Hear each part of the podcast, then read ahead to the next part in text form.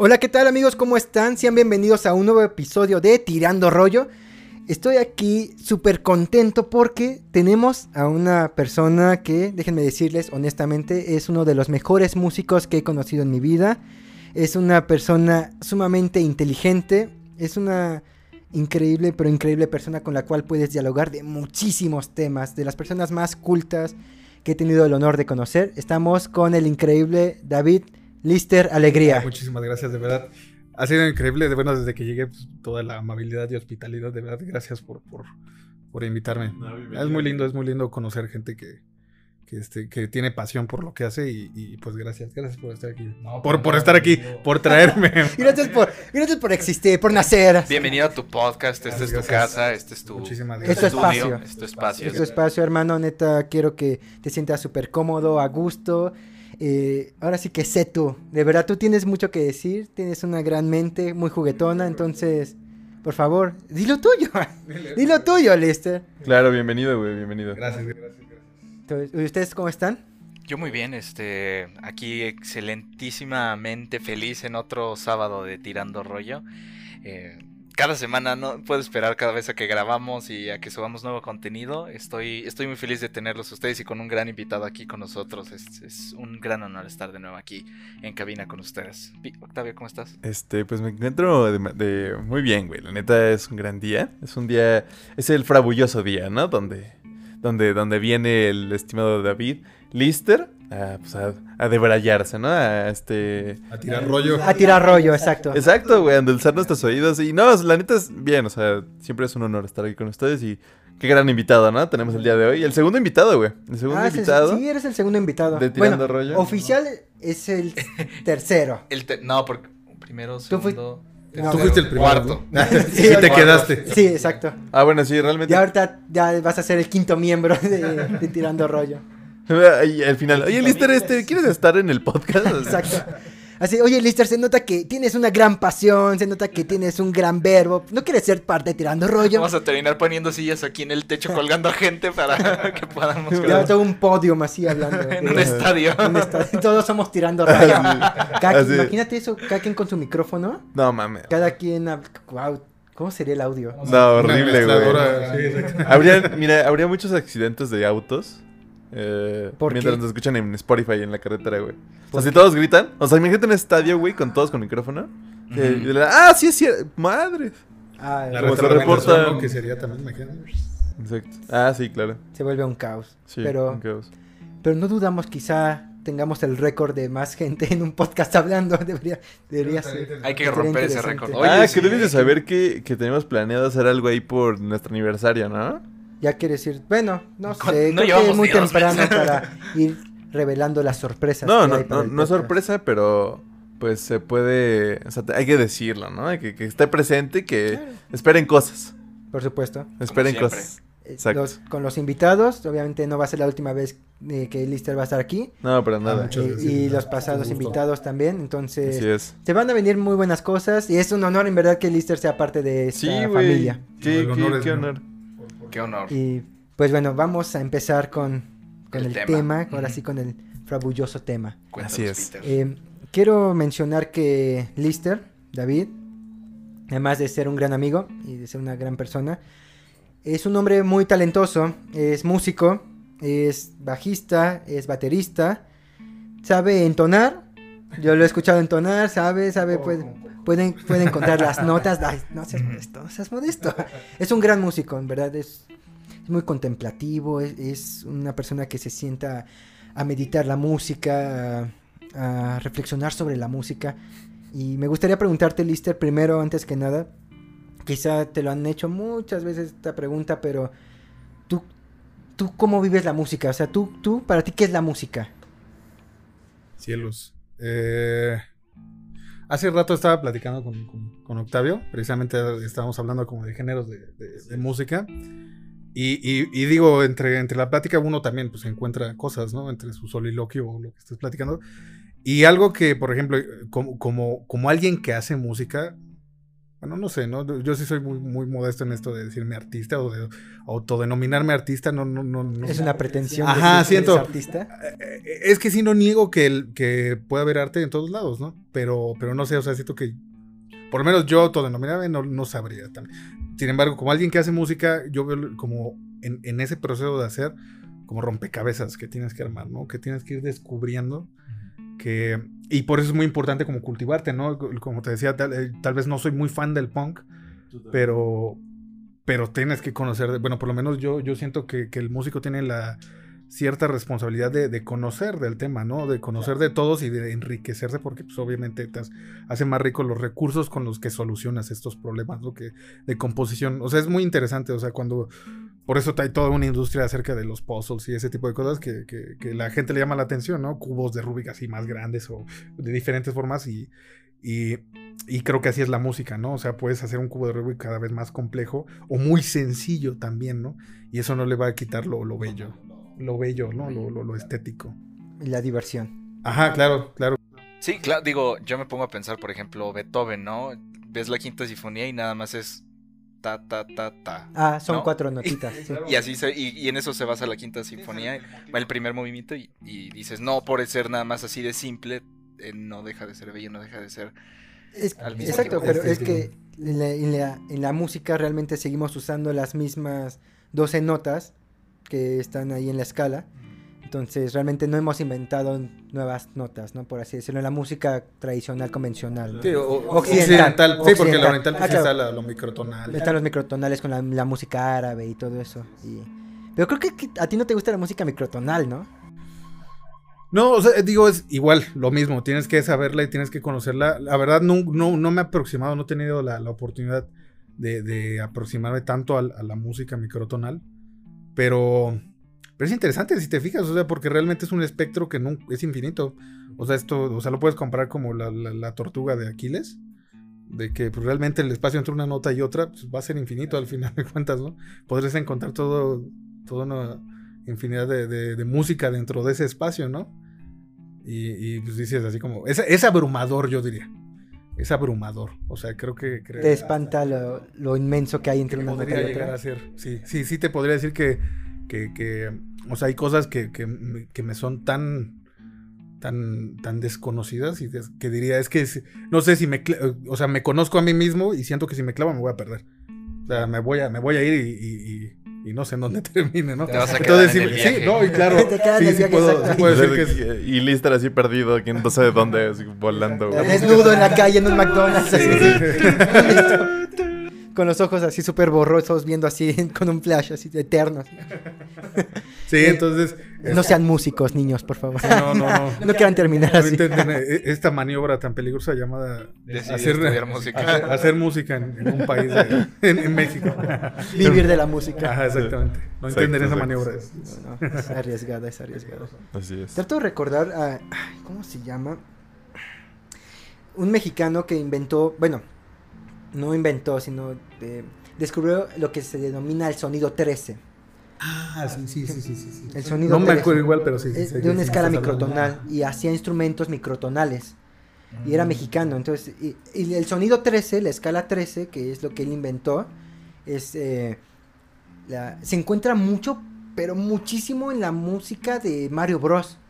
Eh, se encuentra en la música de Mario Bros. porque esta escala microtonal que él hizo eh, se le conoce como la música infinita. Porque parece que la música va ascendente así, ta, ta, ta, ta, ta, ta, ta, ta, pero parece que va hacia el eterno, hacia lo eterno, sí, que sí, que lo comparan como este efecto de la, de los, de, por ejemplo, de las barberías, ¿no? De que está girando esta cosita. y ves la ilusión, o sea, realmente tu cerebro piensa que pues, está, es infinito, ¿no? Pero realmente no. Pero realmente es una cuestión de la interpretación del... Por cierto, es, es Julián Carrillo. Julián Carrillo, Julián Carrillo. Entonces Julián Carrillo hizo, creo que solo son, son como 10 notas según yo consecutivas, pero, pero es muy difícil, o más bien, no, más bien no es que sea muy difícil, simplemente es que en primer término no, no, uno no alcanza a distinguir dónde, está, dónde rompe el bucle, dónde inicia y dónde termina. O por lo menos para nuestras capacidades, ¿no? Exacto, para, para, nuestras capacidades. Entonces, ese sonido parece que, se puede ir hacia la eternidad, pero y que va creciendo, creciendo, creciendo, creciendo, pero realmente no, sí, crece y otra vez vuelve a reiniciar y así es el bucle. Es como el, el tema, ahorita que hiciste Mario Bros. es como el y que empieza a dar y, y cuando te das cuenta ya se empezó otra vez el bucle, pero sientes que va así y sigue. Sí, que va creciendo. sí, no, esa sí está en tonos normales. Pero, sí, pero sigue repitiéndose, güey. ah, bueno, está en loop. Está en un loop, eso sí. Pero principalmente hablo en el Nintendo 64 cuando Mario va hacia el castillo de Bowser, bueno, hacia la que no puede llegar, de Bowser, que no puede llegar. Ah, Ahí está la escala microtonal. Hasta que pases unos, unos niveles, ya, pues, ya la escala ya la puedes desbloquear, exacto. Pero cuando mientras, mientras está infinita, ahí está la escala microtonal 13 de Julián Carrillo. No sabía, no sabía que. O sea, la aplicación, pues, de las escalas de Julián Carrillo. Sí. Julián Carrillo ahí en la canción de Mario Bros. Sí, no, entonces por eso te digo eso, o sea, no sé, es como un mundo que no sabes si vas, o sea, entras y. O sea, digo, conociéndome, ¿no? O sea, por eso no, es como con reserva. Pero te gusta, te gustaría entrar a la industria de la música. O sea, está el mundo de la música, ¿no? Y dices, ok, no quiero entrar me da miedo conocer más allá de la música, ¿no? O sea, como perderte en el viaje de la música, ¿no? Sí, digo, en, una cuestión. ah, no, como industria, pues digo, la industria. es más, ya estoy perdido en la industria musical, ¿no? Como, como, pues sí, artista independiente, músico independiente, mejor. Este. No, aquí, aquí son problemas humanos, problemas políticos, problemas, este, bueno, no, también hay de egos y ese tipo de cosas, ¿no? De, de perspectivas incluso artísticas. Pero son, son más cuestiones no, no tan, siento que desconocidas, sino más como de enmendar asuntos. Es, al final son relaciones humanas y tienes que coordinarte con y resolver estos problemas entre humanos. Creo que mucho de parte de, la industria en la música es eso. Un diálogo entre humanos. un diálogo. Y, y, por ejemplo, Random B, te puedo hablar de, de, este caso en particular, Random B, porque es la banda en la que Sí, para los que no habían escuchado el Lister antes, aquí tenemos al bajista. ¿Bajista? Baterista, baterista. Baterista de la grupo Random que realmente ya es, demasiado, está siendo muy reconocido, ¿no? ya cada vez tiene más, eh, más seco. Su, música. Afortunadamente. Parece que ya han llegado a tocar hasta en el Estadio Azteca, ¿no? En el Estadio Azteca no, en el bueno, en el Estadio Azteca sí tocamos, pero en, en, ahora sí que en las partes de afuera. Ah, como para Eso es el Estadio Azteca. Sí, bueno, sigue siendo el Estadio Azteca, pero ya ahí tuvimos unas dos, como tres veces nos pudimos presentar. Este, estuvo muy padre, digo, siempre, para mí una fecha es una, una manera nueva de, de ver cómo te equivocas y, y, reparar ese error en la siguiente. Pero sí, ajá, justo para repararlo, ¿no? Para decir, ahorita me voy a superar y... Sí, no, no, no hay aprendizaje si no hay errores, ¿no? Y este, y sí, bueno, y, y por ejemplo lo que comentaba en Random B, no, no, se imaginarán como que el proceso de composición es más plática que agarrar un instrumento. y con Luna, ah, sí. digo, Luna es el, vocalista y es uno de los amigos íntimos de, Pedro y él lo conoce y digo, también lo has, de, lo has de saber y ya su personalidad. Y sí, o sea, son pláticas así enteras entre el productor, eh, Luna y, yo y luego Mickey, luego se integra Emma. Y así, y así es la música de Random B mucha discusión. Es mucha discusión. Oh, es muchísima discusión. Muchísima discusión. Yo he tenido. Ah, sí. Ah. Sí, platícalo, platícalo. Sí, sí. yo, y yo lo confirmo. No, no, bueno, yo lo, lo, digo en el podcast abiertamente porque ellos lo hacen público en sus redes sociales también, o sea, que todo el tiempo se están manoseando y... Ah, yo pensé que ibas a decir de, que Ah, que hiciste este movimiento para los que están en Spotify y se estiró la mano y ay, ah, pues. yo, iba a decir del documental que estás. Ah, yo, yo entendí otra cosa. Ya lo balconeaste. No, así lo dicen a cada rato. Es que tenía que tenía la catarsis, no estaba estaba sudando, decía, tengo que tengo que tengo que decirlo, güey. Sí, porque si no lo digo, si no lo digo voy a estallar, ve hasta está rojo. Oye, oye, Lister, pero por ejemplo, en, ahorita que nos dices que, que, en los procesos de creación y todo esto hay mucha discusión, ¿no? En, en, tu, en Random Band, tu banda, etcétera. Justo eso quería, o sea, quería preguntarte, ¿no? O sea, básicamente ustedes ahorita como banda, como ya una un grupo formado que ya tienen este digo un tiempo haciendo cosas y etcétera y de verdad felicidades Este, ¿cómo, cómo por ejemplo, son sus, o sea, cómo son sus procesos justo para poder hacer música? O sea, son en discusión, cómo son sus procesos creativos, vaya, o sea, en Random B. Empieza un manoseo. Empieza con el manoseo. Primero el manoseo. El, salseo, el, cal, el caldeamiento. Invitamos a Peter. no, bueno, y si no voy, llevan una foto mía de, mis pompis, ¿no? Exacto. Rentamos, rentamos a Peter por unos manoseos de 20 minutos. De hecho, la foto, la, foto del grupo de WhatsApp en donde estás, entonces está, bueno, Random B y, Pedro, este, son, son sus posaderas. es que, bueno, si lo, si lo ven en la calle, digo, podrán admirarlas. Con respeto, con respeto. Es siempre, bueno, con o sin respeto, pero nunca sin consentimiento. Exacto. Ah. Es, un poeta. Es un poeta. políticamente correcto. Síganme en Twitter. Para poesía políticamente correcta. Pero entonces, pero entonces sí, ¿cómo son los procesos después de ver mis fotos? ¿Qué, qué hacen después?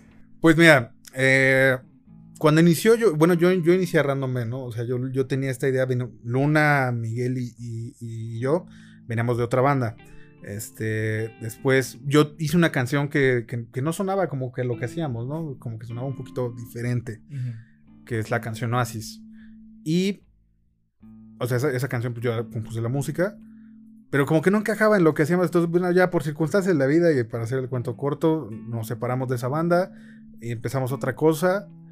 Y, ahí sí fue como, es que quiero hacer algo, o sea, un tipo de, ajá, o sea, más que vaya por allá y que, o sea, que tal vez sí sea, sea una, un enfoque pop, pop la verdad, pero que tenga este, hace rato estábamos hablando de Peter Gabriel y todo ese tipo de cosas que, que o sea, en, esa, en, su contexto eran pop.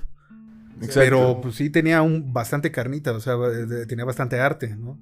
O sea, no era un pop tan plástico, tan, tan, tan... Un pop seco, ¿no? Así como de... Hecho eh, en masa, ¿no? Solo lo digieres rápido y se va. o sea, un pop que se quedaba, es más, hasta ahorita pues, se sigue sonando y se sigue estudiando incluso, ¿no? Entonces tenía, pues sí, esta, esta ambición y dije, pues puedo hacer pop, pop como con este, eh, esta onda ochentas, setentas que, que, este, que tenga esta carnita, pero en nuestro contexto, ¿no? Y ya, ya en cuestión lírica y con Luna, así como de, intentar como narrar lo que estamos viviendo, ¿no? Nuestro contexto, ¿no? Nuestra modernidad, ¿no? La posmodernidad incluso creo que ya, ya, ya podríamos ir diciendo. Este...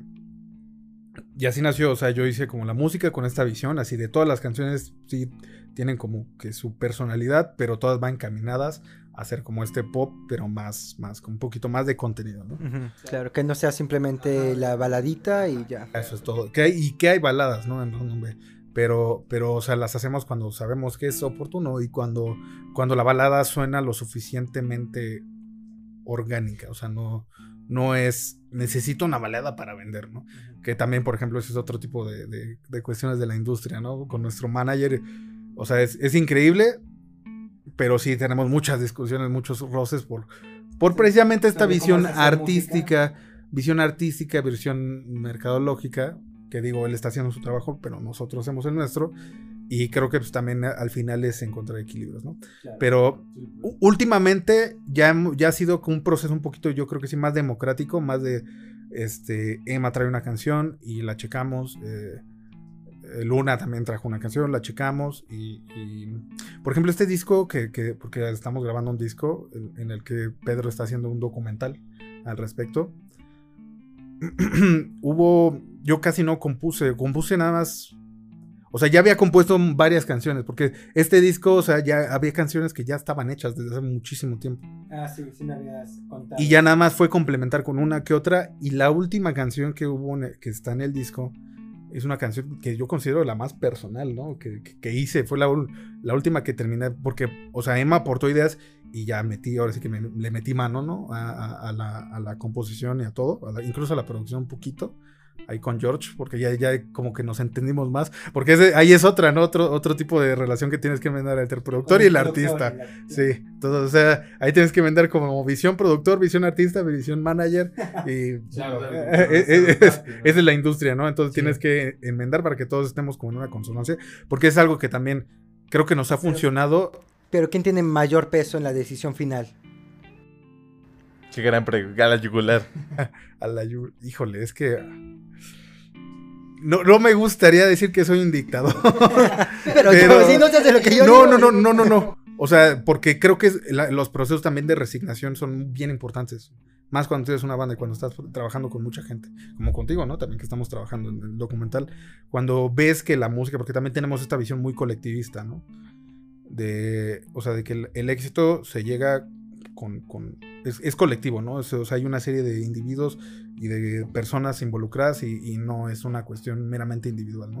O sea, cada quien es un, tiene, aporta sus ideas, aporta su, su, lo que tiene que dar, pero sí, no, o sea, tienes un, equipo detrás y de gente súper talentosa, ¿no? Hace vez que estamos hablando también hace rato de, de afortunado que, que, hay un boom también de gente que está haciendo como ya sus cosas, ¿no?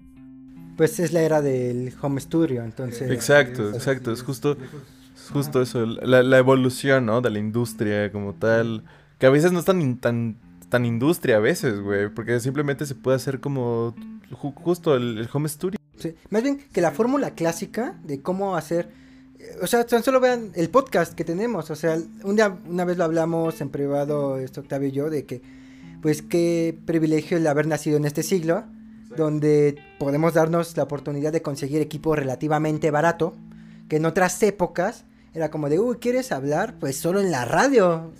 y, con la gente que te puede proporcionar el equipo de radio y la transmisión. Exacto. Ahorita, era muy exclusivo, ¿no? Sobre todo. O sea, siempre hay que invertirle, le hemos invertido, pero realmente y tratamos de seguir un canon eh, semi establecido de la industria pero realmente nosotros estamos haciendo también nuestras propias reglas al tener la libertad creativa de... Exactamente, güey. Sí, total. Y creo que, creo que eso esto me está gustando mucho de, de, ahora de la, Yo la llamaría era digital, güey, como tal. Donde todos tenemos el acceso a y podemos crear y podemos ser sin necesidad de tener una industria, sin necesidad de tener un equipo detrás, güey, ¿sabes? Eh, y sobre todo creo que eso es muy particular en una banda, por ejemplo, ¿no? Que a mí se me hace como muy chido porque finalmente no me está solo, güey. Por algo son banda y por algo están ah, juntos. Y tienen un equipo detrás. Y como lo mencionas, justo las decisiones al momento de grabar, de etcétera, etcétera. Pues no, eres tú, güey. O sea, son tanto a tu... O sea, ustedes, la banda, y luego el manager, y luego etcétera, etcétera. Entonces... Sí, exacto. Podría uno de decir, ay, es que la banda empezó con cuatro güeyes en un garage, ¿no? Pero pues de todas formas, incluso ese... Empezar de esa manera se va añadiendo más y más y más y más gente que cuando vas a un concierto y ves a esos cuatro güeyes del garage, ya atrás de ellos ya tienes a 50 personas, ¿no? No, no se imaginan. Y, o sea, somos un, proyecto emergente y ya hay un montón de personas trabajando alrededor, ¿no? Ahora imagínate esas grandes bandas que pues, tienen así... Pues, muy capitalizado su producto. Sí, no, no, y o sea, toda la serie de gente que ha de haber detrás, ¿no? Pero sí, es interesante, o sea, es, muy padre. Y como dices, por ejemplo, fíjate que también he encontrado esta perspectiva que yo la verdad no, no comulgo tanto, pero de, muchos artistas de esto de, no, es que la era digital ha destruido la música y no, toda esta cuestión, ¿no? Pero, pero también está esta parte, ¿no? O sea, como de la vicisitud, o sea, también es, es democratizar que, pues, alguien que tenga las aptitudes pueda hacerlo, ¿no? Porque puedes tener las aptitudes, pero pues sí, tal vez sí necesitas una guitarra, un micrófono, lo que sea, ¿no? El talento lo puedes tener. Y afortunadamente sí, como dices, vivimos en una era en que, en que estamos al alcance, ¿no? De, de este tipo de herramientas. Sí, y aparte en esta era, por ejemplo, ustedes siendo una banda emergente, que ahorita ya están creciendo, etcétera este. Ay, no te veo. O sea, sí, sí, sí, exacto, güey. no, no, no te preocupes. siempre es el pedo, güey. Siempre, siempre no, no, no, no, no, no, De hecho, de hecho ellos, ellos saben, terminando los episodios, de hecho, les que haya invitado, ¿no? Les digo, güey, me duele el cuello porque siempre es como voltear. Pero bueno, ya encontraremos la solución para eso. Si no, es que la próxima vez tengo un collarín en el episodio. Este.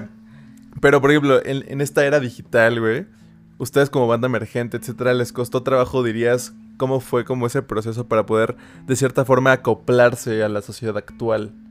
Donde pues realmente, o sea, estamos, o sea, donde, cómo llegas a esas masas, cómo, cómo fue el proceso para poder llegar a más conectar con el público. Para conectar con, el público, exacto. Híjole, es bien curioso, la verdad, porque te diría que que no fue tan así. O sea, creo que sí la, la creo que el mayor foco, voy a llamarle así, no sé, es, un término medio ambiguo, nada más lo voy a llamar así como la mayor luz de Random B es que como que la gente que se acerca, como que cree en el proyecto, o sea, como que le gusta y dice, es que quiero estar aquí. De alguna u otra manera como que quiero estar involucrado. O sea, en, el sentido de trabajar con ustedes o de seguirlos a ustedes. seguir, ambas, porque por ejemplo algo, algo que, que, nosotros como que también intentamos hacer es no, no, no llamar como a la gente que sigue el proyecto como fans, ¿no? Sino más bien como, como amigos, como gente, bueno, están las musas, bueno, les muses. Y, y, es bien interesante porque, o sea, como que también alentamos a que, y, y propiciamos a que estas personas pues compartan sus talentos, ¿sabes? o sea, que, o sea, sí, yo estoy haciendo música y está bien cool porque, por ejemplo, se ha creado una comunidad, o sea, les muses, gente que vive en Chihuahua, que está conectada con gente que vive en Argentina y se hablan precisamente por Random Ben, ¿no? Pero ya entre ellos, o sea, empiezan a, empiezan a hacer como cierta comunidad, ¿no? O sea, y, es, ajá, y se pasan tips de cosas, gente que, que, que, que dibuja, que, tiene diversos talentos y es bien chido que, que, que, Random B haya tenido como esa. O sea, sí, creo que sí es mucho el factor humano. O sea, como que no. O sea, sí nos gusta. Bueno, a, mí personalmente tanto no, pero por ejemplo, Luna ah, y Emanuel sí les encanta como esta la, la, la la caracterización, ¿no? Y digo, está súper cool. Es, un es, un frontman al final. La parte de, showman, ajá, de frontman. Es que genuinamente le gusta, ¿sabes? No, no, no, siento. O sea, es que es Leo, bro. no, pero. Ese güey. Eso es tan Leo, Dios mío. Es parte de, de, de, esa caracterización de decir, ahorita ya no soy como el ciudadano promedio con el que te encuentras en la calle, ahora yo soy el güey al que vas a ver a la. Ajá, soy el personaje. Sí, sí, y a, Luna es algo que le encanta. O sea, él, él le encanta él, es un hombre, por ejemplo, Luna es, alguien que, está muy conectado con su. con lo artístico, con lo sensible, ¿no?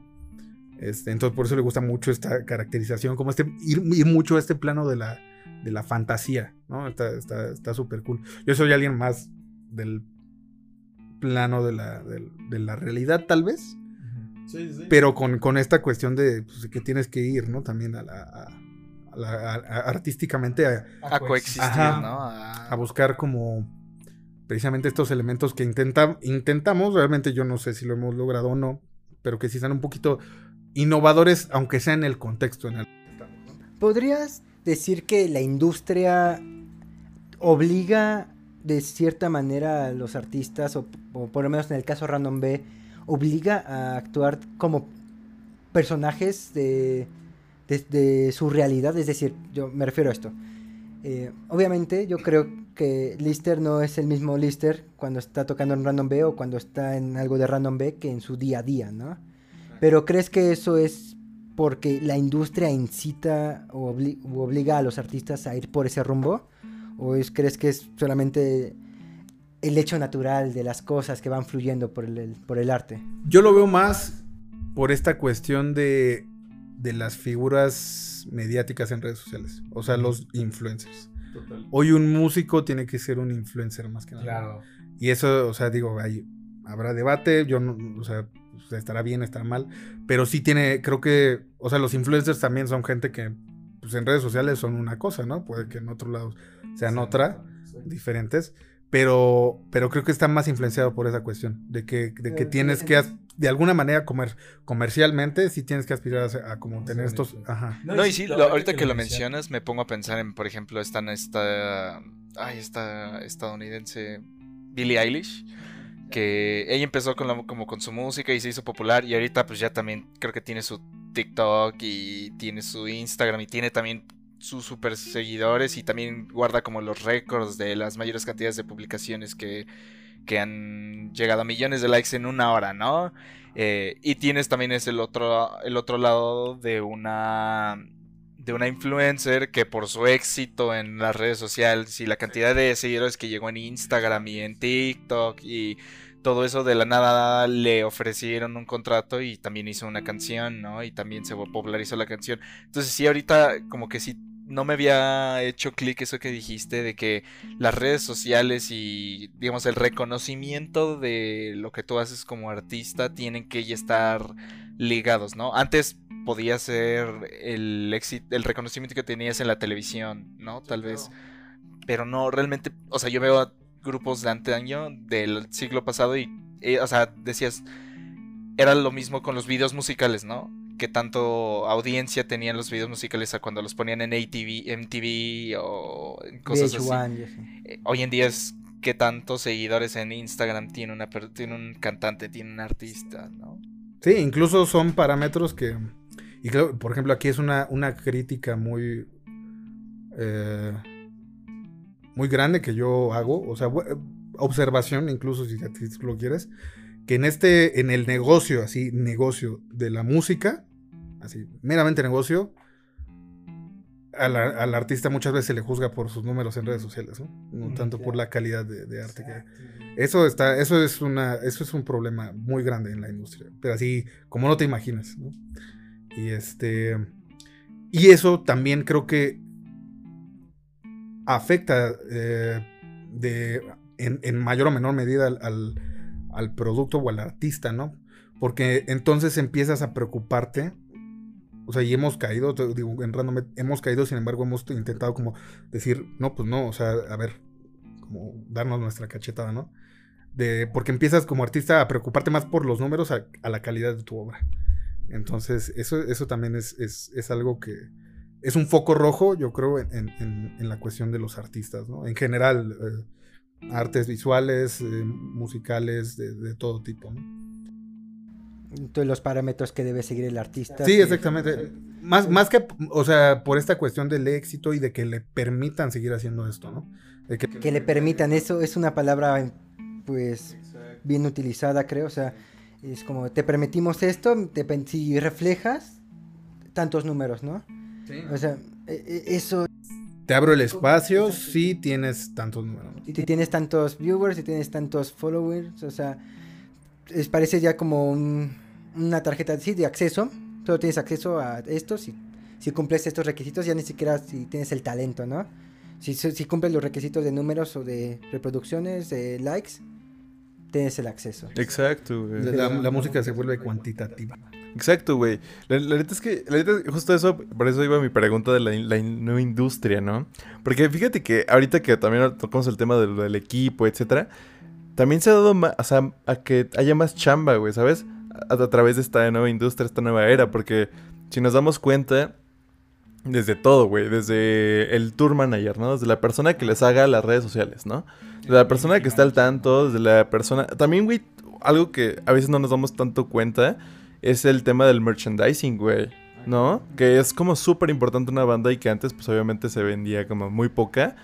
Y luego pues nació creo que fue la industria, esta empresa de Mercadorama que empezó con todo de Ahmed Bautista y que como que hizo que las bandas, porque antes la, la merch se iba no a la banda directamente, sino este, pues, a, los diseñadores, etcétera, y ahorita ya hay más, este, más trabajos que tienen bandas específicamente que hacen que ese dinero específicamente se vaya para la banda, ¿no? Y que se distribuya en ellos.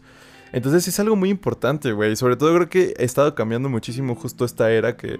Y, que los músicos tienen que acoplar, ¿no? Ahora. Es súper, súper interesante, güey. Sí, el músico ahorita se vuelve diseñador, se vuelve creador de videos, se vuelve de todo, ¿no? Tiene que saber ya de todo. Sí, tiene que saber un poquito de... A ver, hazte un diseño de un flyer, ¿no? O, edita, aunque sea tu foto, lo... Algo, se tiene que volver fotógrafo, ¿no? Por lo mismo de ser influencer también. Claro. Este, Sí, también es la era, creo que, del, del, artista multidisciplinario. No solo del artista, de todas las ramas. ¿eh? Hay, un, hay un periodista eh, argentino que me cae muy bien, que se llama Andrés Oppenheimer. Él es periodista en CNN en español. Eh, creo que trabaja en el Miami ah, Journal. Creo que trabaja ahí en el Miami Journal. Pero um, bueno, el chiste es que tiene un libro que se los recomiendo muchísimo que se llama Crear o Morir, el futuro de los trabajos. Y habla de precisamente de cómo la tecnología y las redes sociales, todo lo, el boom tecnológico del A partir del 2015 para acá, Prox ha estado interviniendo en las vidas privadas y en los oficios. Y dice, no, pues parece que es la era en la que todos, todos los trabajos, todas las personas que trabajan tienen que ya saber de más cosas de lo, de, lo que, se están estudiando a lo que se va a dedicar, claro. Exacto. Por ejemplo, él pone el ejemplo de los médicos. Dice, por ejemplo, ahorita dice, los médicos tienen que saber no solo de ya de medicina, ya se les va a tener que pedir que sepan algo de ingeniería para cuando tengan que estar en operaciones con máquinas allí. No, o sea, cuando las sí, bueno, se crea también este, la, la carrera de, de, ingeniería médica. O sea, a mí me tocó, por ejemplo, conocer a un ingeniero médico del poli. Y, o sea, vamos, sí sabía de medicina, pero sabía más así como de, es que yo sé sobre las máquinas que se dedican y pues me dicen, es que yo estoy ayudando a hacer máquinas que dicen los doctores, vete a hacer unos estudios y pues tú tienes que saber también, ¿no? Sobre medicina para agarrar y decir, bueno, pero qué, cómo tiene que estar calibrada la máquina, cómo tiene que... Eh, Exacto, ya es una fusión de, de, conocimientos. Es una fusión de conocimientos de, de muchas cosas. Y lo pone, y de hecho Oppenheimer en este libro dice que eh, las universidades en el futuro, él en su libro afirma que el 50% de las carreras que están ahí van a desaparecerse pero no para, quedar, no para quedar en el olvido, sino porque se van a fusionar con otras carreras indiscutiblemente. Es decir, ya, ahorita ya vemos pues ingenieros médicos, ¿no? Pero en el futuro un abogado también va a tener que saberle un poco más de, de otras especialidades, igual los economistas, eh, igual de los músicos. Pues aquí lo que dice Lister, pues ya un músico ya no solo tiene que conformarse con yo soy el que canta, yo soy el que toca la guitarra y y solo llámenme cuando tenga que pararme en, el escenario, ¿no? Y posar. No, ahora ya tiene que eh, talacharle también en, la fotografía, en, los, en el diseño, en tener una visión de, bueno, cómo pongo el encuadre de la cámara, o sea, ya tiene que estar más ahí eh, en la fusión de, artes, ¿no? Pero pues... en ser creativo, ¿no? así como, como, creativo y me refiero así más como de agencia, ¿no? O sea, de, idear tus propias campañas publicitarias, ¿no? También es, es es todo un rollo. Pues es parte, es parte del home studio todo esto, o sea, pues ya la carrera te, estás llevando tú tu carrera, por así decirlo. O sea. Sí, tú, o sea, hay gente que es el, tu manager, tu productor en audio, tú todo, tú todo. Entonces está muy chido, güey. Por ejemplo, en Random B, eh, ustedes los músicos, específicamente ustedes, hacen otras, o sea, digo, nos mencionas que también haces como el tema de, le sé un poquito de fotografía, un poquito de acá, pero sí ¿ustedes si meten directamente la mano en su publicidad, etcétera? ¿O si son la estrella, por así decirlo? como dice Peter, el músico que se para y nada más toca y ya. O si realmente le talachean así. No, o sea, sí tenemos como tareas bien definidas incluso de, responder en todas las redes sociales, ¿no? ¿Quién va a llevar cada red social? ¿Quién se va a encargar de responder los comentarios en cada red social? De publicar eh, los contenidos en, cada red social. Sí, no, o sea, eh, estamos todavía en ese mail. Y es interesante, ¿sabes? Creo que es esta cuestión de parte del viaje porque creo que te hace apreciar más, si, si, llegas a tener como más éxito, te hace apreciarlo y cuidarlo más, ¿no? Porque también es otra cosa y, ese, y esas son las, como las vicisitudes, ¿no? Por que te comento, ¿no? Hay cosas buenas, hay cosas malas y algo que es, creo, muy, muy benéfico es que también es la era del artista eh, políticamente responsable, ¿no? Ah, también. Ya, ya tienes que tener cuidado con, con, lo... Y digo, está bien, ¿sabes? O sea, no, no, no, en ningún momento estoy diciendo que está mal tienes que tener cuidado de ya lo que subes, de, de, no jugar con temas sensibles, de, ser, de que ya, o sea, no sé si te ven en la calle haciendo algo, o sea, realmente sí ya es motivo de vergüenza, no te endiosan más, ¿no? Ya no vivimos en esas épocas de las bandas de glam o de lo que sea que podían hacer cualquier tipo de desmán o cosas que en, en la actualidad, a la perspectiva de, de nuestra generación ya actual, pues ya son mal vistas, ¿no? Entonces... Sí, es... algo también de generación, ¿no? De las cosas que en ese momento no se veían mal y hoy en día sí, y en ese momento se veían este, de una manera que hoy en día no. Y piensas en las generaciones dentro de 30 años que van a pensar, ah, pues es que ellos hacían de esta manera y realmente ahorita eso se veía como de, ay, qué pedo, cómo se les ocurre, ¿no? O cosas que hoy en día están haciendo que ahorita la gente está diciendo, ay, qué pedo con estos cuates, ¿Qué, ¿por qué no está haciendo esto? Porque y, en 30 años van a decir, ay, pues esto está súper normalizada, ¿no? no es... pues la figura del rockstar pues ya no es sí ya no es el sí ya no es el borracho ya no es el borracho que este que se está perdiendo de la vida ahí por las drogas y bien bohemio y ahora es el me atrevo a decir que muchos muchos le dicen que ahora el rockstar es el influencer no sí el, influencer y, y, como incluso a veces está un poquito activista no de, de, darle voz a estas cosas. Por ejemplo en random basis desde siempre, o sea, como el enfoque es narrar, la, narrar nuestro contexto, pues estamos viviendo en una época de cambios bien, bien, bien, bien cañones, ¿no? Entonces, pues tenemos que darle voz a, esa, a, esos sucesos. Ya, no, no, hay muchas cosas que, o sea, no, no, no, como narradores sí intentamos mantenernos a veces un poco imparciales, ¿no? Simplemente ahí está, esto está pasando, ¿sabes? Ya como tú lo interpretes, es, como las generaciones futuras vayan a, interpretar, ya es como su rollo, ¿no? Porque también hay, hay una interpretación en un contexto histórico, ¿no? ¿Y qué tanto deja la industria que hables abiertamente de, la modernidad? De narración de sucesos actuales. Pues sí, o sea, hay, hay temas que sí tenemos que, manejarlos con mucha delicadeza. Por ejemplo, afortunada, digo, no, no es que este sea un tema, sino más bien es como un ejemplo un poquito, no, no tan apegado, pero ah, como que va por ahí. Este, ya nos, han invitado la, comunidad LGBT en, participar a pesar de que no somos de la comunidad, ¿sabes? O sea, no, no, ninguno de, nosotros tiene algún tipo de, identidad o de orientación sexual de, que perteneciente al... Sin embargo, nos han recibido muy, muy, de una manera hermosa, ¿no? Y lo agradecemos muchísimo, ¿no? Entonces, por eso nos da esta responsabilidad y esta manera de, abordar el tema con el respeto que, debe de tener. ¿no? Claro, por supuesto. Entonces, puede, decir que, puede decirse que gracias a la vida que tenemos a Random B y escuchar su música y poder deleitarnos con la modernidad que transmiten, eso sí.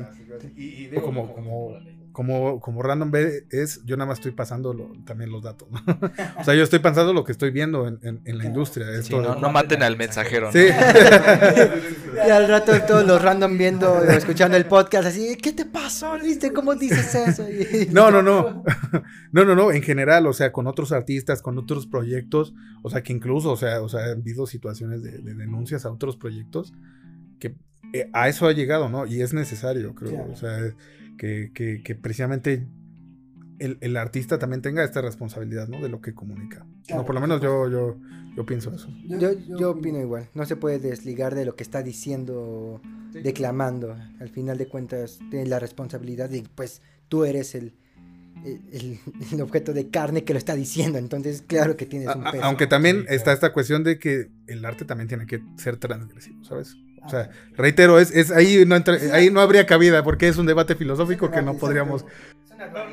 Sí, mira, yo digo que en este punto el arte debe ser criticado o más bien analizado desde el punto de vista de si logró transmitir o no el mensaje que estaba intentando mencionarse en el hablando de esta parte de que tú dices de, ser el mensajero y de estar narrando algo yo creo que ahorita y en el futuro y todo el momento la, la gente debería analizarlo de la manera en la que decir ok estoy están básicamente transmitiendo el mensaje que quieren transmitir de una manera correcta, como lo están transmitiendo y qué me hace sentir la manera en la que están transmitiendo ese mensaje, ¿no? Creo que esa es la manera en la que uno debería agarrar y escuchar a, o, ver o un tipo de criterio que podría eh, decirnos, ¿no? Esto. Si escucho una canción de Random y digo, ok, ¿cuál es el mensaje? Lo está, qué, lo, ¿Qué es lo que están transmitiendo? ¿Cómo me hace sentir ese mensaje que me están transmitiendo, no? De, de ahí hay que partir para, para criticar, para hacer una pero decir qué me está transmitiendo y al mismo tiempo también reflexionar como, igual si ya nos ponemos en un plano igual más filosófico, así que transmiten, pero también qué no está transmitiendo, o sea, qué, qué hace Random B que no transmite, que hace que lo están haciendo bien, ¿me entiendes?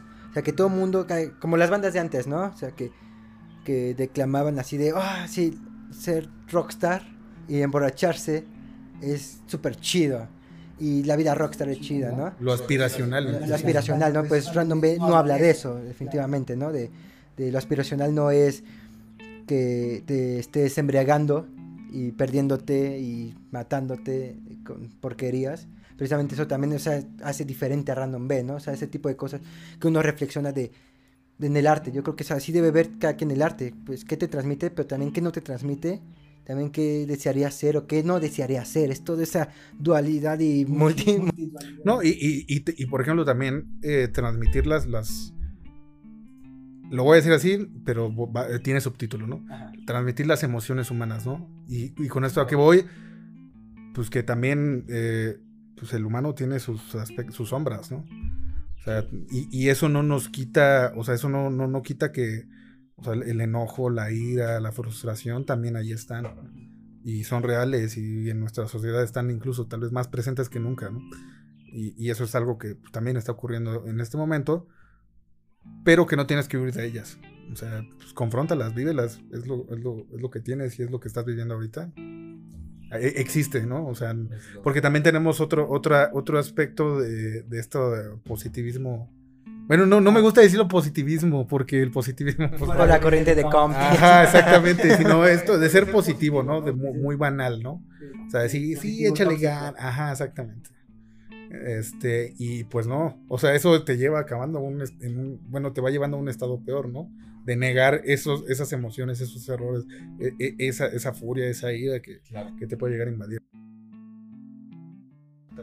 Por supuesto. Bueno, estas son ideas que se clavaron mucho en el siglo pasado. O sea, puedes ver el arte que se hacía de Disney, por ejemplo, de algunas películas mexicanas. Era como de, pues no importa qué tan mal te esté llevando la vida, tú debes ser feliz y honrado. Y, Y no importa las miserias que pases, e, el amor y la felicidad siempre se, todo. se lo pueden todo. El amor heterosexual. blanco heterosexual lo puede todo. Exacto. el cine de, del cine de oro, ¿no? Exacto. La, el, el personaje humilde tiene que enamorarse de la niña blanca rica, ¿no? De buen corazón que, que, su, que, que, ella, que ella ve los sentimientos. ¿no? Exacto, ella ve los sentimientos, la humildad, tu humildad hará que abra los ojos. Exacto, güey, sí, completamente. Aferrarse también, ¿no? No importa qué tan tóxico sea. sí, porque es curioso, en, la cuarentena, bueno, todos cometemos, hemos cometido en la cuarentena locuras, ¿no?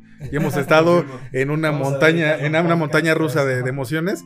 Por ejemplo, yo vi Crepúsculo, toda, o sea, toda la saga de nuevo, en un día así que que en un día de locura de estas emociones y digo, no manches, ¿no? O sea, que estaba, porque a mí me tocó Crepúsculo en, su momento en la secundaria, ¿no? Entonces, donde todos este, eran, era, bueno, todas las chicas querían ser Bella y tenían a querían su, vampiro, su vampiro que brillaba. Pero ya lo ves, o sea, ya lo ves como pues, ya en esta edad y dices, no mames, ¿qué, qué veíamos? ¿Qué pensábamos? Qué, tóxico, ¿no? Sí, lo analizas, ¿no? Dices, ¿cuál era el mensaje que me querían transmitir en ese momento? Exacto, no, y aparte, o sea, esto de que cumplir el capricho de lo que es fuera, de este güey que se quería morir, o sea, el chantaje emocional que, o sea, de si no me quieres me mato. Sí, te pones a pensar y decir, ¿cuánta gente no conoció, cuántos casos no supe de gente que literalmente en la vida real lo, bueno, no, a lo mejor por crepúsculo, pero se comportó de esa manera y decir, ay, y, la, los medios estaban de acuerdo con transmitir eso y los medios estaban de acuerdo con que eso estuviera, pues era lo normal, ¿no? No, y si alguien se mata por, por ti, tú eres, o sea, la persona, el responsable, de sí, exactamente, o sea, es, es, curioso cómo va avanzando todo esto. Quiero decir que realmente... Eh, estas ideas no son nuevas. Creo que, no recuerdo qué artista fue el que dijo que nada, eh, nada nuevo existe bajo este sol. Eh, yo recuerdo un pasaje muy bonito de, del Quijote, de Don Quijote de la Mancha, en el que eh, con, Quijote conoce a Marcela. Es uno de los es, de los momentos más hermosos, a mi parecer, del libro de Don Quijote. Y todo mundo, antes de conocer a Marcela, están hablando de que un hombre se suicidó por amor, porque Marcela no le hizo caso. Entonces todos los hombres, todos los amigos están como de, Marcela es una mala persona, Marcela, Marcela es horrible, es una mujer horrible. Es, es eh, Marcela no, no, merece el perdón de Dios porque cómo no amó a esta persona que le dio flores, que, le cantó a la luna, que, que, le demostró su amor y se rajó el pecho así para que viera su corazón. Entonces, eh, o sea, lees eso en el pre y de repente ya eh, lees que Marcela va caminando, se encuentran a Marcela. Y Marcela dice eso, así, yo por qué tengo la obligación de querer a esta persona? O sea que sí, sí, él me mostró flores, me, enseñó su corazón, sí, habló muy cosas bonitas de mí. Yo por, pero ¿por qué yo voy a tener la obligación de amarlos? Yo no lo amo. no, o sea, sí, o sea, dice, yo no niego, fue tierno, fue, me, fue, fue bonito, pero yo, yo no quiero, yo no quiero andar con él y si él se mató, pues esto fue su problema. Yo no lo, yo no lo obligué a matar, a que se quitara la vida. Entonces, desde el discurso de Marcela, lo pueden buscar así en internet y va a salir luego, luego Marcela Don Quijote. Les va, les va a salir, exacto. Les va a salir así el discurso de que escribió Cervantes, que, eh, que lo dice Marcela, es considerado de los primeros textos feministas en la literatura precisamente por, por este empoderamiento de Marcela al decir... deslindarse de, la, de, una responsabilidad que no le compete, ¿no? Exacto, que no, le, que no es de su... Exacto, ella, ella no tenía nada que cargar el peso del muerto. Yo no le dije que se muriera. Exacto. Entonces... Eh, Eso no lo sabía, bueno, que, que tenía ya una, una...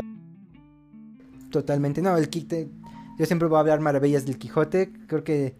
Eh, yo, es una afirmación fuerte, pero yo puedo decir que después del Quijote ya todo está escrito. O sea, no hay nada nuevo después del Quijote Realmente. Hasta Cúbole, ¿no? Este, hasta Cúbole con Seguimos haciendo, yo hablo como escritor, seguimos escribiendo el mismo libro que se está escribiendo. sí, es, y eso es, eso es parte de lo como se ejemplifica el la enseñanza de las lenguas, ¿no? Por un lado tienes este en español Don Quijote, en inglés creo que tienes las obras de Shakespeare, en, alemán, las obras de Goethe, eh, Sí, me hace, me hace muy interesante esa parte donde dice, sí, cada uno es como una repetición, ¿no? Un sí, sí, repitiendo este Víctor Hugo igual que en, Francia, Fernando Pessoa en Portugal.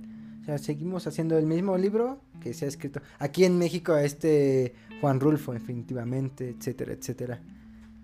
¿Por qué tan...? Por eso te digo que me abruma la música microtonal, porque es un mundo que no... Imagínate adentrarte en un mundo completamente desconocido arriesgarte a ese mundo. Pero es lo bonito. Es lo bonito. Pero sabes qué, creo que incluso hasta el cerebro humano no tiene la capacidad, no, no sé si sea cultural o sea más una cuestión biológica, podría tener la capacidad, yo creo que de interpretar realmente la, música o de encontrarle un gusto a la música microtonal. Porque la música microtonal a, primera escucha es muy extraña, o sea, suena rara. Entonces tendríamos la, la, la capacidad neuronal de entender. Yo creo que sí, pero es acostumbrarte, ¿no? Es forzar a tu cerebro a... No sé, güey. Bueno, es que, es que esa, esa, es la parte como que, bueno, una vez tuve la oportunidad de estar en una conferencia donde había hablado, hablando varios, este, chelistas, músicos, donde hoy en día académicamente no se está enseñando precisamente a que te guste la música, ¿sabes? Por ejemplo, vas a academias de música prestigiosas y de alto renombre, se trata nada más de hacerlo bien y de ser el mejor haciéndolo, pero y aprender la música como a la fuerza, ¿no? Que es lo mismo que sucede, por ejemplo, con la lectura y por eso siento que muchas veces aquí en México no, no existe tanta cultura de los museos y de la música y de la literatura porque no se nos está enseñando que tiene que ser algo que nos debe gustar y que lo tenemos que hacer por placer. Nos, o sea, es algo que nos lo enjaretan y nos tiene que. No es que nos tenga que gustar, sino que nos tiene que. Tiene que estar en nuestras vidas, lo queramos o no. Y no nos enseña a decirte esto es algo que pues realmente tiene que reflejar como te sientes, ¿no? Como es tu alma. Y ahorita que dijiste esa parte, ¿no? de forzar al cerebro de yo digo que más bien a lo mejor no es tanto forzar, sino enseñarle al cerebro a que lo asocie de su manera, de una manera como cognitiva, decir esto es algo que traduce los sentimientos o el alma de otra persona, ¿no? De esta manera, y puedas interpretarlo tú de esta manera. Exacto. no crecí con ella, pero.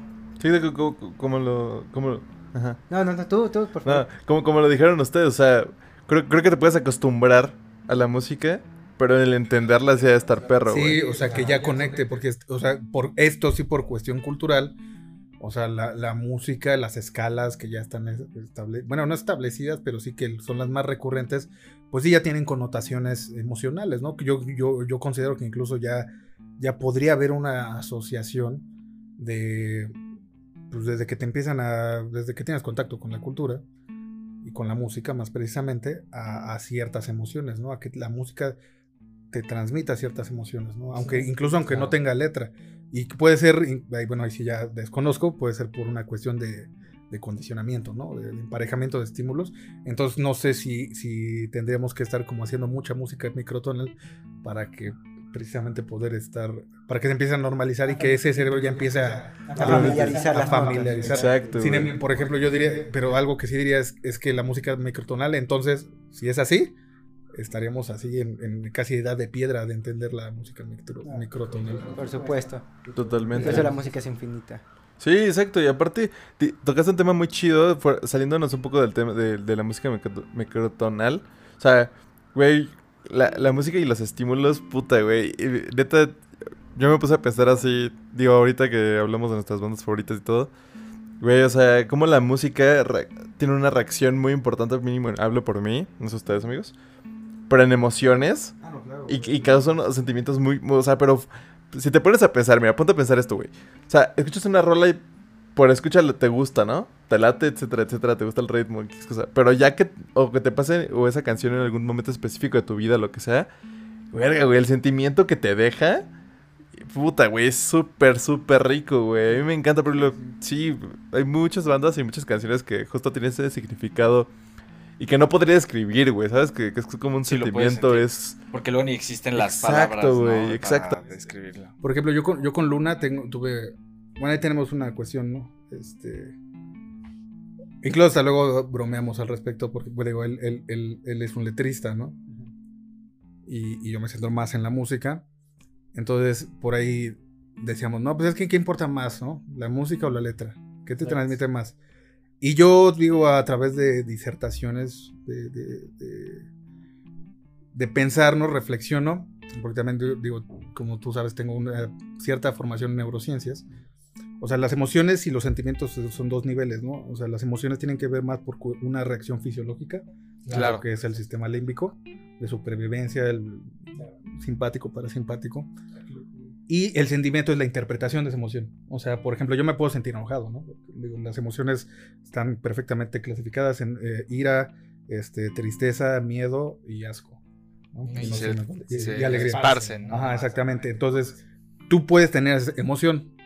Sin embargo, la interpretación es, por ejemplo, no sé, yo me estoy sintiendo enojado o con ira porque Pedro me está viendo raro, ¿no? O sea, ahí ya es un sentimiento porque yo estoy, o sea, ya hay un ya no es la emoción básica, sino ahí ya hay una ya hay un lenguaje, ya hay una interpretación. Exacto, güey. Entonces yo lo que a lo que llego es que la música se encarga de elicitar la emoción, de, de rascarte, de rascarle la emoción y la letra lo que te va a hacer es el sentimiento. Sí, porque en esa parte, digamos, el, el lenguaje tiene unas limitantes, ¿no? Porque hay palabras que, por ejemplo, en el español hablando, regresando a esa parte del Quijote, hay, hay palabras que realmente o más bien al revés, hay sentimientos para los cuales todavía no hay palabras. Exacto, güey. En, el, español, pero a lo mejor en otros idiomas sí. ¿no? Y como en la música siendo un lenguaje más universal, en esa parte es donde ya se hace esa simbiosis de esto no lo tiene la letra, pero la música sí, esto no lo tiene la música, pero la letra también. Por ejemplo, puedes escuchar, este, no sé, el soundtrack de Cinema Paraíso de Ennio Morricone y no, o sea, es, es, imposible no sentir algo, ¿no? O sea, tendrías que estar muerto para, que, no te para que no te no, no te emocione algo y no está diciendo nada, ¿no? Y sin embargo, la interpretación se la puedes dar diferente, o sea, porque no hay una letra que te esté como guiando. Entonces, sí es importante la letra en el sentido de que tú ya quieras, ok, tengo, quiero, tengo este cimiento, ahora quiero que lo racionalicen. Quiero que llegue a ese nivel, ¿no? O sea, más bien tengo esta emoción, ahora quiero que racionalicen el. Claro. Pero también es curioso, o sea, ¿en qué momento pues la letra se volvió fundamental en la música? Porque obviamente en las piezas de música clásica no hay letra, no hay no hay puede haber bueno, la ópera... puede haber, eh, o sea, sí estaba la ópera todo eso, pero ¿en qué momento de la música se, se popularizó de que en la radio? O sea, no, ¿cuándo vas a escuchar una canción pop sin, sin letra? ¿Cuándo? O sea, ¿en qué momento se se hizo esa fusión inseparable de que tiene que haber letra, o sea, en la, en la canción. Sé, ¿por, qué? ¿Por qué? Porque sí, porque tiene que haber letra, es como, ¿en qué momento? Sí, aparte, está muy interesante. Sí, güey. todo lo que diga él. No, no, no. O sea, todo, todo, güey. Luego sí digo cosas buenas. No, no mames, Peter. Felicidades, güey. vas evolucionando. No, güey. o sea, desde que empezamos a hablar, desde que empezaste a tocar el tema de la música y las emociones, dije, ah, cabrón. Entonces la música finalmente se vuelve algo, un medio comunicativo, güey, también, ¿no? O sea, que, que, que, te comunica cosas que te... Que, o sea, que no... Justo, no necesariamente necesitas una letra para que te diga algo la música, güey. Para que te haga sentir emoción, para que diga... ¿Sabes? Digo, no sé si simpatizamos en eso. Pues ya está este músico Víctor Guten, es un bajista muy famoso. Ah, buenísimo, el bonito, güey. Y este, de, de, hecho, creo que Víctor Guten es uno de los músicos más mal valorados. No, no, no subvalorados, sino mal valorados, porque como que la gente lo valora más por que toca rapidísimo y todo hacer cosas y no por su sabiduría musical, ¿sabes? Y es que él, él dice, él comenta que, o sea, si la música es un lenguaje, pues digo, o sea, un niño puede hablar con un científico, ¿no? Entonces también él, él dice, hay que romper con esta limitante de que decir, no, pues es que los músicos nada más los que sabemos entre músicos se entienden. Ajá, entre, solo, podemos, solo los que sepamos partitura y solo los que, pues no, no, puedes tener un principiante y como...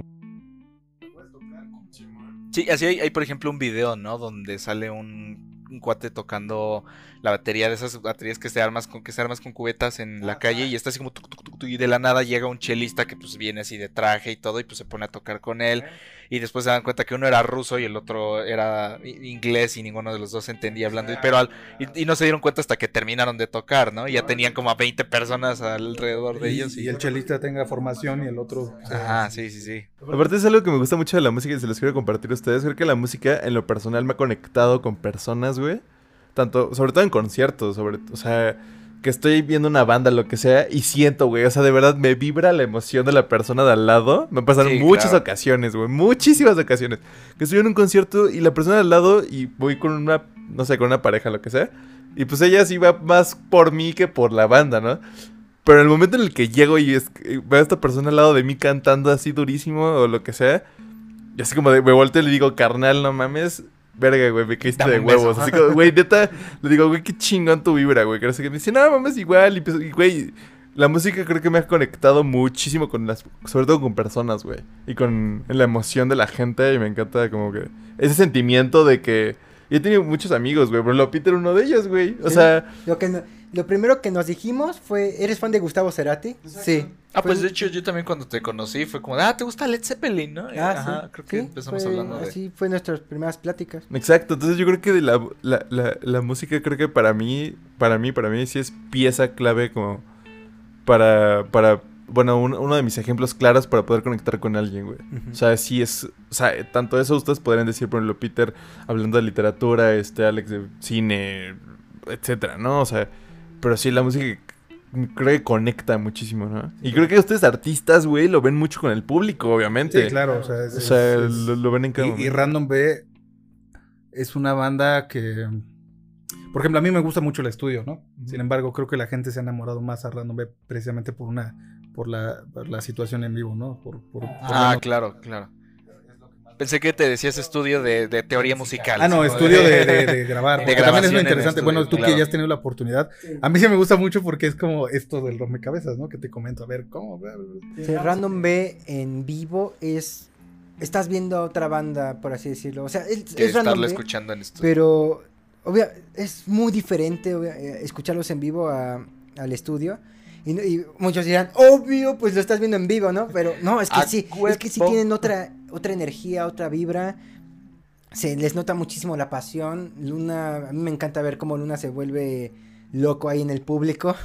Es y verlo, bueno, verlos tocar en vivo, o sea, es, impresionante. Y la energía, pero no solo, no solo Random B, o sea, el público conecta muy bien con Random B. Entonces, de repente, cuando, cuando te das cuenta, y pasó mucho cuando Random B empezaba, me acuerdo que empezaba, pero la gente de algún modo tenía el magnetismo de, escucharlos, verlos, y se quedaban ahí contemplando. De repente ya veías que se, veían las canciones, y de repente ya veías que ya era, que en verdad el público también la energía que ellos daban y la combinación. nunca veías una barrera, una pared entre banda y público. Siempre creo que siempre está ese, ese acercamiento con el público y la banda, y eso es lo que hace que verlos en vivo sea pues todo, toda una gran experiencia. Vayan a ver a Random B cuando ya estén. Eh, me, muero de ganas, güey. conciertos. ¿Tienen algo planeado ya ahorita que ya empezamos el semáforo amarillo? Ya... Este, sí, pues de hecho, ahorita eh, vamos a, estar presentes, o sea, de manera virtual nada más, en una, en la marcha este, del orgullo LGBT. Gracias por el espacio. Pero de ahí se vienen varias cosas que vamos a estar anunciando ahí. Ya, o sea, no, de hecho, en estas últimas juntas que hemos tenido de trabajo, digo, ni, ni aquí te escapas, bueno, en la actualidad ni aquí te escapas de, de, todas esas cuestiones de responsabilidades, ¿no? A final de cuentas de juntas y de... Eh, híjole, no vamos, o sea, de repente salieron así 10 fechas, dijimos, ah, cabrón, no, Qué, suerte. Sí, pero, pero no, estén pendientes porque, porque van a estar, ¿no? Y fuera del, del, del distrito y, y, todo, y aquí también. Y pues bueno, ya para ir cerrando tema, querido Lister, ya para ir cerrando podcast, eh, mm, puedes decirme o decirnos qué consejos o qué quisieras dar tú como músico como tú músico o como Random B, como quieras hablarlo, o sea, te dejo la libertad. Como tú, Lister. Como tú, Lister, nada más. ¿Qué, ¿Qué, consejos quieres darle a, a, las personas que están escuchando esto y quieren meterse en la industria poco a poco de la música o que quieren llegar a, a, ser músicos? Antes de responder tu pregunta, nada más me gustaría como comentar un detalle que ahorita que estábamos hablando de la comunicación, la música, etcétera, y creo que es algo como muy interesante, nada más es una curiosidad así muy aislada de lo, que, Lo, que tarda en, el Alzheimer, las, funciones y las habilidades que, más tardan, más resisten a la enfermedad son las musicales.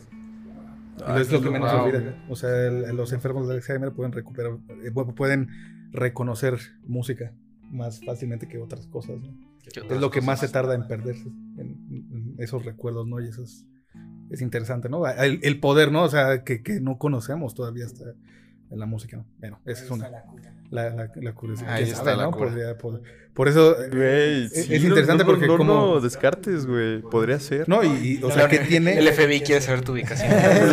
¿Qué tiene? ¿Qué tiene? ¿Qué características tiene? O cómo, cómo el cerebro trabaja con la música o con los sonidos, más precisamente no tanto con la música, porque al final el cerebro procesa sonidos o, vibraciones que hacen que, que sean resistentes a este proceso de desmielinización general, ¿no? Que es el Alzheimer.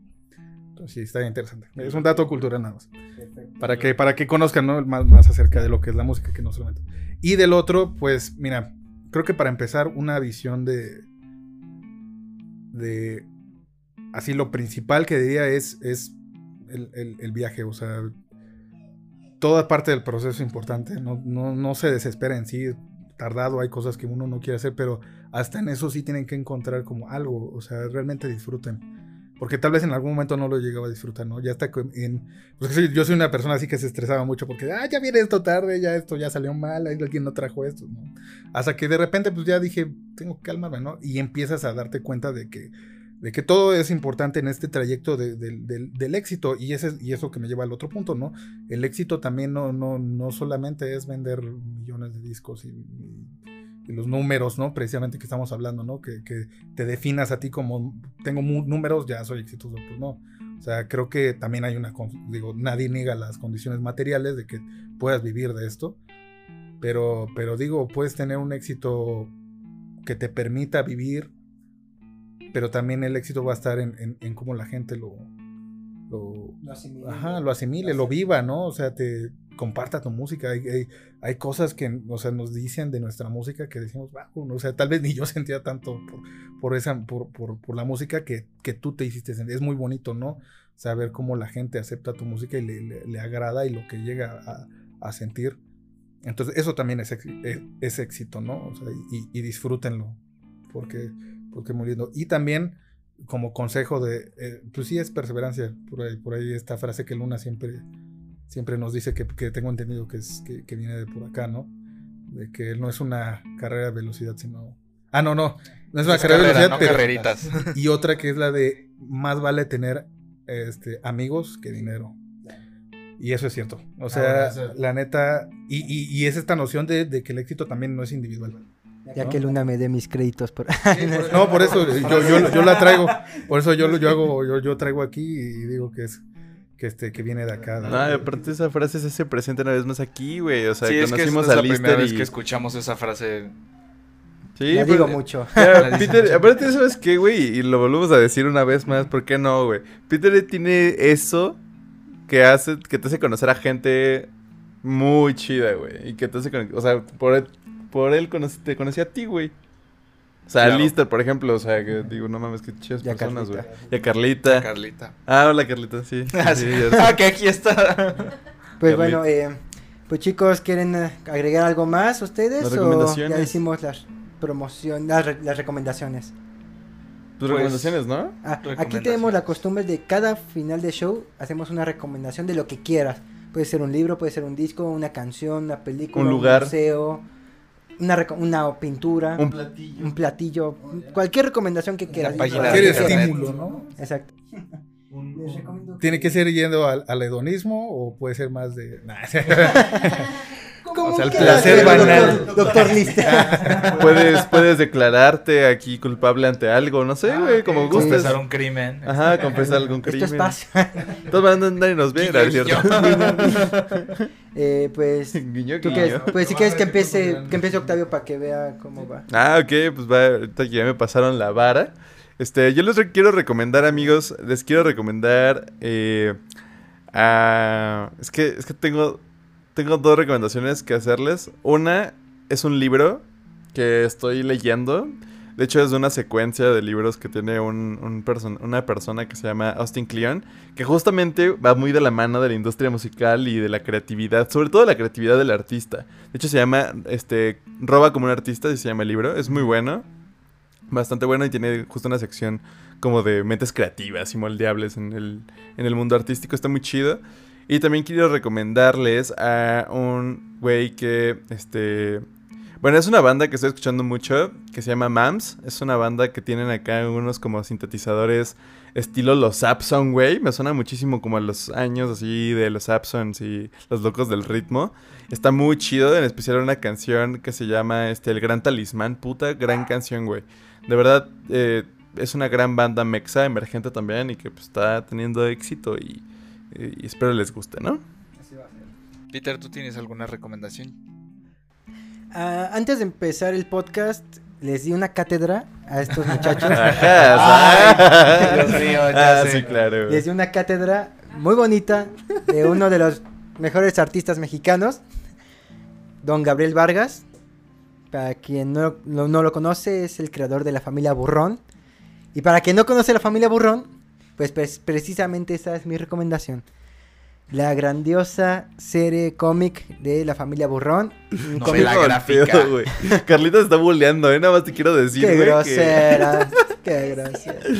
Entonces, les recomiendo mucho La familia Burrón. Léanlo, por favor. Les va a encantar. Van a viajarse en, un, en una ciudad de México en los años 40, 50 es una experiencia muy bonita. Creo que me gustaría decir abiertamente que creo que alguien como alguien que creció en la Ciudad de México se va a sentir muy identificado. Entonces, por favor, revivan y que no muera la palabra de la familia burrón. Entonces, esa es mi recomendación. Y obviamente que escuchen a Random B. Obviamente. Ah, sí, Simón. Eh, que hace un rato Lister mencionó que Oasis fue la canción con la que más o menos empezó todo, ¿no? Sí, esa fue la primera, eh, podría ser la primera canción de Random B. De hecho, eh, yo, le he dicho a Luna, no sé si te ha dicho, pero mi canción favorita de Random B es Oasis, de hecho. Entonces, escuchen Oasis, es una gran canción. Me encanta la versión del Kintsugi, Kintsugi. Eh, esa versión me encanta, creo que... ¿De cuál? ¿De la de BTS? ¿Eh? De la de... No, no, ese es un cover de BTS. ese es buenísimo, güey, buenísimo ese cover, güey. Aparte el video está muy chido, güey, soy muy fan. Ese fue el, nuestro... Ah, pues también estuviste involucrado en, la... él lo dirigió un, Igual un amigo nuestro, como te digo, es mejor tener amigos que dinero. Eh, David Toledo, que es una maravilla de, director. Eh, entonces... También sigan a David Toledo. Ah, Qué chido. Toledo, casa productora, sigan. Ah, y pues bueno, ¿cuál, ¿qué recomendación vas a darnos? Ay, me estaba pensando, pero ya, creo que ya la tengo. Hay, un youtuber que vi hace poco que se llama Infrahumano. Él hace como de divulgación en psicología. Digo, yo estudié psicología. Pero, o sea, yo lo, lo, lo traigo aquí, a este espacio, porque creo que es de los pocos divulgadores que he visto que está como intentando hacer algo mexicano de divulgación de ciencia en, aquí, ¿no? y y veo que está, pues digo, hay que apoyar, ¿no? A estas, estas figuras, este, primeras nacionales. Y este, porque creo que nadie, o sea, en un contexto como el, como el que estamos realmente es muy difícil, ¿no? Este, la divulgación científica, entonces creo que vale la pena apoyar este tipo de, que son muy necesarios, la verdad.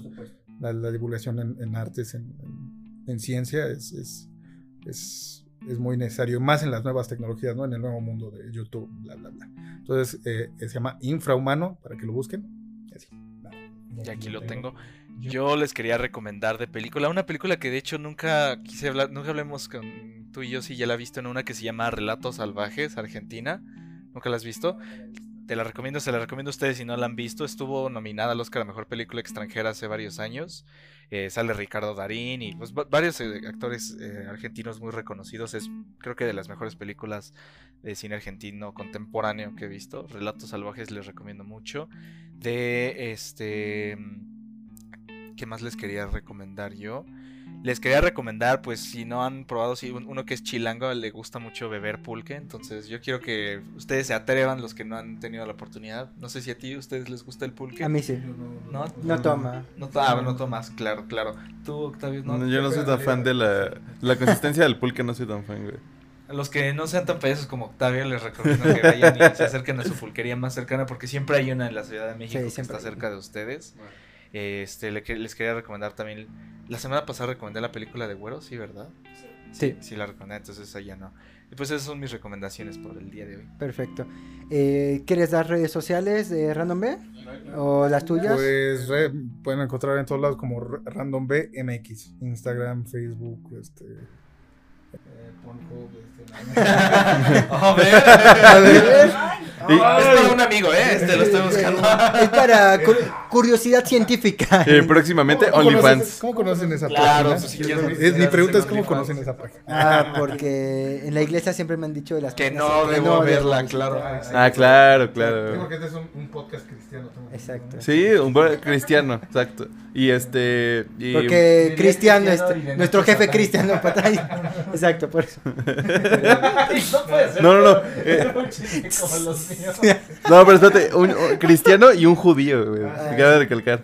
Sí, sí. ah, sí, cristiano judío, ya tenemos que seleccionar cuál va a ser el satánico de nosotros. Carlita, yo creo que le queda mejor. Sí, totalmente, güey. Oli. Tú puedes ser un budista si quieres. Ándale. Ya tengo la pancita de. ¿Tú escucharías un... no, me falta poner. ¿Tú escucharías un podcast de, de así de. De religión? Ajá. Sí, güey. Interesante, ¿no? Estaría interesante. No para fomentar la palabra del Señor, sino para analizarlo, para como una observación. Eh, porque, porque ha sido, porque la Biblia sigue siendo el libro más trascendente de la, de la historia hasta ahorita. Ese podcast sí, se viene. O, o, el satanismo. ¿Ya leíste Harry Potter de casualidad? O el satanismo de Anton LaVey. ah, ¿te, gustan esos temas? Sí, pues, o sea, creo que son como de cultura así general. ¿no? De Bahía, algo así. Pero bueno, eh, esos podcasts quedan pendientes. Recuerden seguirnos en, Google Podcast, en obviamente en Spotify, que es creo que donde más nos escuchan. Y muchísimas gracias. YouTube, YouTube campanita. Campanita, like. Nos pueden seguir en Instagram como arroba tirando rollo podcast. Y en... La sorpresa del podcast de hoy es que ya tenemos página de Facebook. Al fin. Se vienen los memes, se vienen los memes tan esperados. Los memes. Este, manden sus memes, ¿no? Que los manden, que los manden sus... Y no olviden siempre vamos a estar aquí para ustedes, mándenos sus sugerencias, mándenos sus comentarios, sus experiencias y eh, memes. por favor, memes, memes y por favor, eh, denle mucho amor y más memes, sí. Y sigan a Random B. Entonces... Sí, sigan a Random B y sí. Nada más por último quiero agradecer, gracias. Ah, no, claro, amigo, ha sido un placer, eres un eh, Realmente una evidencia de la música, de la tren musical, es, es, increíble. Sí, güey. Güey, ese, esos episodios que, que me llevo, así que, que me deja pensando así, así de, no mames, pito. Oye, aprendí algo. Wow, así de, wow, aprendí algo, aprendí algo. Sí, no, que hemos tenido de, de economía, de buenas cosas. Después hablamos de, Milton Friedman. De, revivir a, revivir a Lenin en, la cuija. ¿no? es más, una vez más, no va a ser la última vez que estés aquí. Ay, muchas gracias, sí, claro, claro, espero. Y pues bueno, hermanos, este, los amamos, sigan siendo libres. Sigan siendo libres y recuerden que siempre tiren rollo.